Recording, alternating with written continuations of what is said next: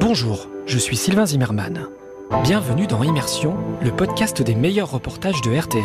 Tout l'été, Immersion accueille les experts du crime, une série de 10 épisodes réalisés par Delphine Walter, journaliste spécialiste des faits divers, pour ses productions.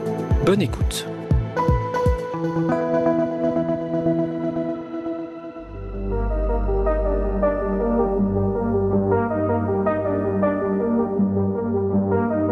Quand on vous raconte une affaire criminelle, on retrace pas à pas la chronologie des faits, mais rarement sont dévoilées les techniques qui permettent de confondre les coupables. Ces experts qui, dans l'ombre, traquent et analysent les moindres petits détails, parfois invisibles, laissés sur une scène de crime. Bonjour, c'est Delphine Walter. Bienvenue dans le podcast des experts du crime. Je suis journaliste, spécialiste des faits divers depuis 15 ans. Je vous embarque à Écully, près de Lyon, dans le plus vieux laboratoire de police technique et scientifique de France, à la renommée mondiale. On m'a exceptionnellement autorisé à y pénétrer. Suivez-moi. Dans cet épisode des experts du crime, je vais vous faire découvrir un service unique en France. Il s'agit d'une spécialité méconnue qui devrait vous surprendre. Elle fait appel à de drôles d'experts. Ils ont quatre pattes et sont très poilus. Les chiens. Il s'agit de l'odorologie. Tout le monde sait que le flair du meilleur ami de l'homme est inégalable, à tel point que la police scientifique l'utilise depuis les années 60 pour retrouver la trace de personnes disparues. Bien évidemment, la première qui me vient en tête est l'affaire de la petite Maëlys, disparue le 27 août 2017 lors d'un mariage à Pont de Beauvoisin. Son corps sera retrouvé six mois plus tard sur les indications de son meurtrier, Nordal Lelandais. Dans cette affaire, les chiens ont été sollicités, mais cette fois pas pour suivre le parcours que la fillette aurait pu emprunter, vous allez voir. Car cette spécialité peut faire bien plus. Je pars à la rencontre de Pierre Sabri, au rez-de-chaussée de la police technique et scientifique. Et le moins que l'on puisse dire, c'est qu'on n'arrive pas par hasard dans cette partie réservée à ces grosses bêtes. Après un dédale d'ascenseurs, de couloirs, d'escaliers étroits, nous y sommes enfin.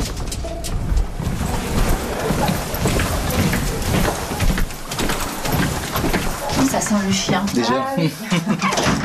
Vas-y, rentrez. Bonjour. Pierre a 46 ans. Et on peut dire qu'il a le physique du maître chien. Crâne rasé, rangers, treillis et polo bleu marine, arme à la ceinture, on se sent tout de suite en sécurité avec lui. Alors je vous montre où ça va se passer. Là, Au pied de quelques marches se trouvent de nombreuses grosses caisses de transport dans lesquelles certains chiens attendent. Ils ont l'air très impatients de commencer le travail, tandis que d'autres sont en promenade entre deux câlins et quelques gourmandises. Mais alors l'odorologie, qu'est-ce que c'est? Bah, L'odorologie, c'est euh, la comparaison, l'identification des odeurs humaines. Notre euh, outil de travail à nous, c'est le chien. Euh, Pierre et ses chiens travaillent ensemble à résoudre des enquêtes criminelles et contrairement à ce que l'on pourrait imaginer, ces chiens ne travaillent pas à l'extérieur mais dans une grande salle rectangulaire de 50 mètres carrés tout en longueur. Donc ça, c'est notre salle de travail. C'est ici que on travaille les chiens tous les jours, tout le temps. Donc le chien, il démarre d'ici, à la potence. Et ça, c'est donc la ligne, euh, la ligne de comparaison. Dans cette salle, aucun meuble. Une ligne marron est tracée au milieu sur toute la longueur. Elle marque le trajet que le chien va devoir effectuer. Les murs sont blancs et bordeaux, la lumière est artificielle, il n'y a pas de fenêtre. Il n'y a pas d'entrée d'air euh, dans cette salle. Euh, c'est un système qui régénère, euh, ça tourne en boucle en fait, pour éviter que des odeurs extérieures viennent à l'intérieur de la salle de travail et puissent déranger le chien dans son travail. Je n'ai pas très chaud dans cette salle climatisée. La température doit répondre à des normes précises pour conserver les odeurs, entre 16 et 24 degrés, des conditions idéales pour le travail des chiens. L'objectif, c'est de reconnaître ou d'identifier une personne. Lui va juste vous dire si une personne a été en contact euh, ou pas avec un objet qui a été prélevé sur une scène d'infraction. C'est son rôle. Pierre me propose une petite démonstration et je ne vais pas être déçu. Avant, il va falloir que je vous mette euh, en place dans la salle, dans un endroit où ça gênera le moins possible. Ouais, en fait, parce que ça peut gêner les chiens. C'est un être vivant, donc euh, un rien va les déconcentrer et peut les sortir de leur travail. Donc, il faut qu'ils s'habituent à vous et puis après, ça ira mieux. Je reste donc dans mon coin sans bouger. Notre héros du jour s'appelle Lobo. C'est un beau gros chien marron et noir. Alors, il va, il va, voilà, il va faire ça. Donc, vous allez, faut le laisser faire son petit manège. Il va venir vous voir, il va venir vous sentir. Et euh, après, euh, faut surtout pas essayer de le toucher en fait, puisqu'il est, il est réservé comme garçon. Il est un peu, euh, c'est du vieux mon gros. Donc voilà Lobo, un berger belge malinois, presque 7 ans. Je lui fais des petits câlins parce que je suis content de travailler avec lui. C'est un collègue? C'est un collègue, ouais, euh, oui, c'est un collègue. Un peu plus qu'un collègue quand même. Dans ce service, il y a sept chiens. Ils ont même leur matricule. Voici comment ils travaillent. Je vais juste prendre des gants. Voilà, mes gants sont enfilés. L'assistant de Pierre dispose cinq bocaux sur des petits trépieds, le long de la ligne marron sur toute la longueur de la salle. Dans chaque bocal, une odeur humaine différente est imprégnée sur un tissu rectangulaire blanc. Euh, c'est des tissus qui sont euh, spécifiques pour notre discipline. Euh, donc euh, dans chaque bocal, vous trouvez euh, un tissu avec une odeur.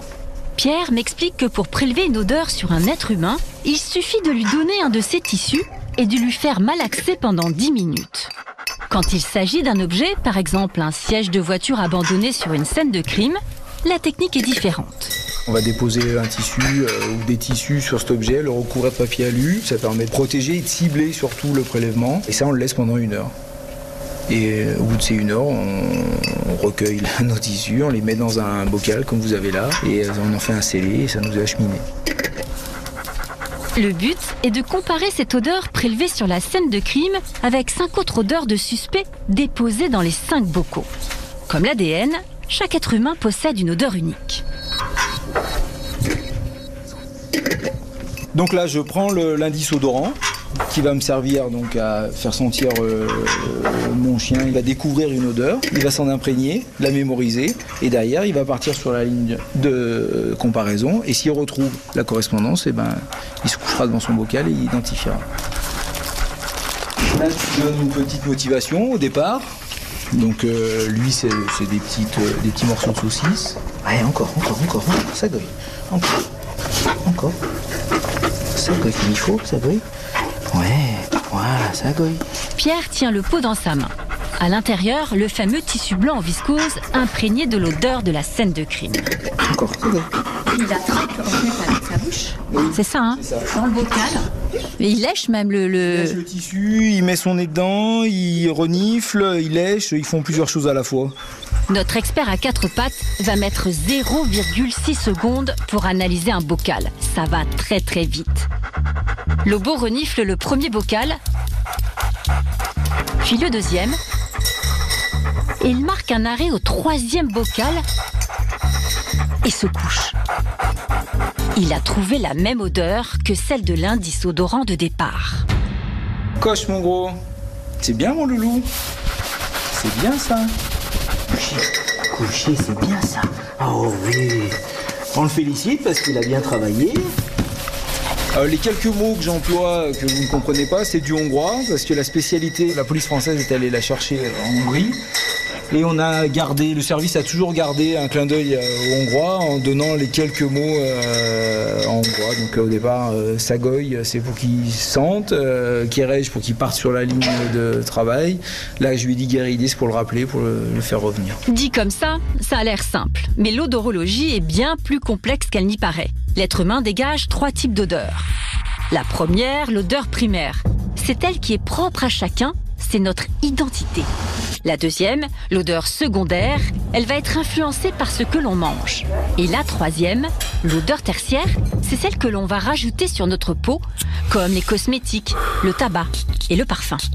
Le talent de Lobo et de ses collègues poilus, c'est qu'ils peuvent différencier toutes ces couches et reconnaître l'odeur primaire, celle qui est unique. C'est d'ailleurs ce qu'ils ont tenté de faire pour retrouver la petite Maëlys.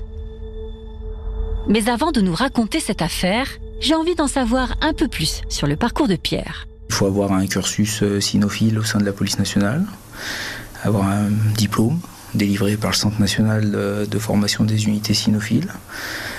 Et puis bah, après, vous pouvez incorporer le, groupe d'orologie s'il y a de la place.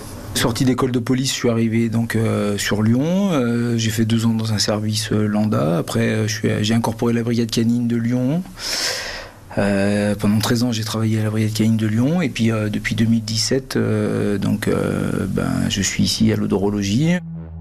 Et en 2017, Pierre l'ignore, mais son service va devoir travailler sur l'une des plus tragiques affaires criminelles de l'année. Le 27 août, Maëlys disparaît. La France entière découvre le visage d'ange de cette petite brune dans sa robe blanche. Les médias s'emparent de cette affaire et tout le monde la recherche. Dès le 29 août, les gendarmes sollicitent le service d'odorologie de la police scientifique d'Écully pour effectuer des expertises. Ils ont déjà un suspect dans le viseur. 39 scellés atterrissent dans le service de Pierre le lendemain. Là, c'est euh, le SRPTS de Lyon euh, qui a dû se déplacer pour faire les prélèvements. Le but des travaux, c'était de voir si l'odeur de la petite Maëlys apparaissait donc dans la voiture de Nordal-Lelandais. Pour comparer les odeurs prélevées dans la voiture de Nordal-Lelandais à celles de la petite disparue, les techniciens récupèrent un pyjama, un doudou et deux draps appartenant à la fillette. Toutes ces odeurs sont ensuite envoyées dans le service de Pierre. L'indice odorant de départ, ce qu'on ce faisait sentir au chien, c'était euh, un prélèvement lié à l'odeur de la petite Maëlys. Et dans la ligne de travail, il y avait les, emplacements de la voiture de Nordal Lelandais. Et le but, c'était de voir si l'odeur de la petite Maëlys apparaissait dans euh, cette voiture et si oui, où dans la voiture. parce que je crois qu'il y avait le coffre et l'assise, enfin le côté passager avant qui était prélevé. Donc voir si son odeur apparaissait là. Dans le laboratoire d'odorologie, les experts sont fébriles. Tout le monde attendait euh, presque derrière la porte de voir ce qui allait sortir. À ce moment-là, Norda Lelandais n'est qu'un suspect. Et personne ne sait si Maëlys est encore en vie. Elle est peut-être retenue quelque part. Ce jour-là, c'est un collègue de Pierre qui procède à l'expertise. Pierre, qui est présent, n'est pas prêt de l'oublier car lors de cette analyse, le chien va avoir un comportement déroutant. Dans la salle de travail, vous avez pu voir que le chien passe euh, un temps euh, très rapide sur les cellules. Et là, ils se sont intéressés plus longtemps. C'est-à-dire plus longtemps, déjà c'est pas, enfin, pas normal. C'est qu'il se passe quelque chose quand le chien va rester au-dessus du bocal. Et comme on leur apprend qu'en cas de doute, eh ben, tu, tu, tu, tu, te couches pas, tu n'identifies pas, donc il a continué son chemin. Et quand il est revenu au maître, il a vomi. Et avec le deuxième chien, ça a fait pareil. Mon collègue, donc, euh, quand il a fait les travaux, euh, quand il a rendu compte euh, au magistrat ou à l'enquêteur, je sais plus, il dit c'est quand même bizarre parce que les chiens ont été malades, il y a eu ci, il y a eu ça. donc de là, ils ont analysé les tissus qui, avaient servi à notre expertise pour voir ce qu'il y avait sur ce tissu. donc là, ils se sont aperçus qu'il y avait une quantité affolante de produits chimiques. Comme il a nettoyé sa voiture, sur-nettoyé sa voiture avec une quantité importante de produits chimiques, en fait, nos chiens ont été malades. Ça vous était déjà arrivé Non, je crois que c'était la première fois que ça arrivait euh, au service. Les chiens n'ont pas pu identifier l'odeur de Maëlys dans la voiture, mais ils ont fait avancer l'enquête. Ils ont permis de comprendre que le Landais avait tenté de cacher des preuves. Par la suite, c'est une infime trace de sang de Maëlys, retrouvée par les gendarmes dans son coffre, qui le confondra. Si vous deviez euh, attribuer trois adjectifs à votre, euh, à votre métier oh bah, Un peu comme avec les chiens, euh, de la ténacité parce qu'ils nous mettent à rude épreuve les chiens, de la passion parce que si on ne le fait pas par passion, on se lasse plus vite qu'eux, puis du travail parce que même si le chien est bon, même si le maître est bon du chien, si on travaille pas, on n'y arrive pas. Quoi. Comment vous voyez le, futur euh, dans, cette spécialité euh Déjà, nous, on travaille sur euh, comment améliorer la conservation et la captation du, de, l'odeur. La conservation est un élément hyper important et bah, peut-être que trouver comment améliorer nos conditions de conservation qui sont déjà on va dire bonnes, mais bah, il faut travailler dessus pour trouver une nouvelle façon ou améliorer ce qui se fait déjà. Et c'est possible qu'une intelligence artificielle remplace un jour le chien? Donc oui, moi j'espère que ça se fera parce que ça peut être un plus, toujours pour l'enquête. Moi je perds pas de vue ça, que ce soit police, gendarmerie ou n'importe, on sera complémentaire. Donc si c'est un plus pour l'enquête judiciaire, moi je suis pour. Je quitte Pierre en repensant à Lobo et ses capacités incroyables à reconnaître l'invisible, mais aussi à leur relation unique. Un vrai travail d'équipe qui permet de trouver des preuves irréfutables dans une affaire. En 2021, ce sont au total 404 scellés qui ont été expertisés dans le service d'odorologie d'Écully.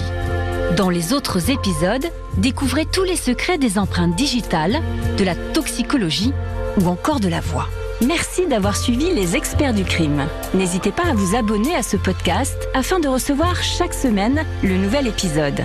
Et bien sûr, s'il vous a plu, vous pouvez nous mettre 5 étoiles. À la semaine prochaine.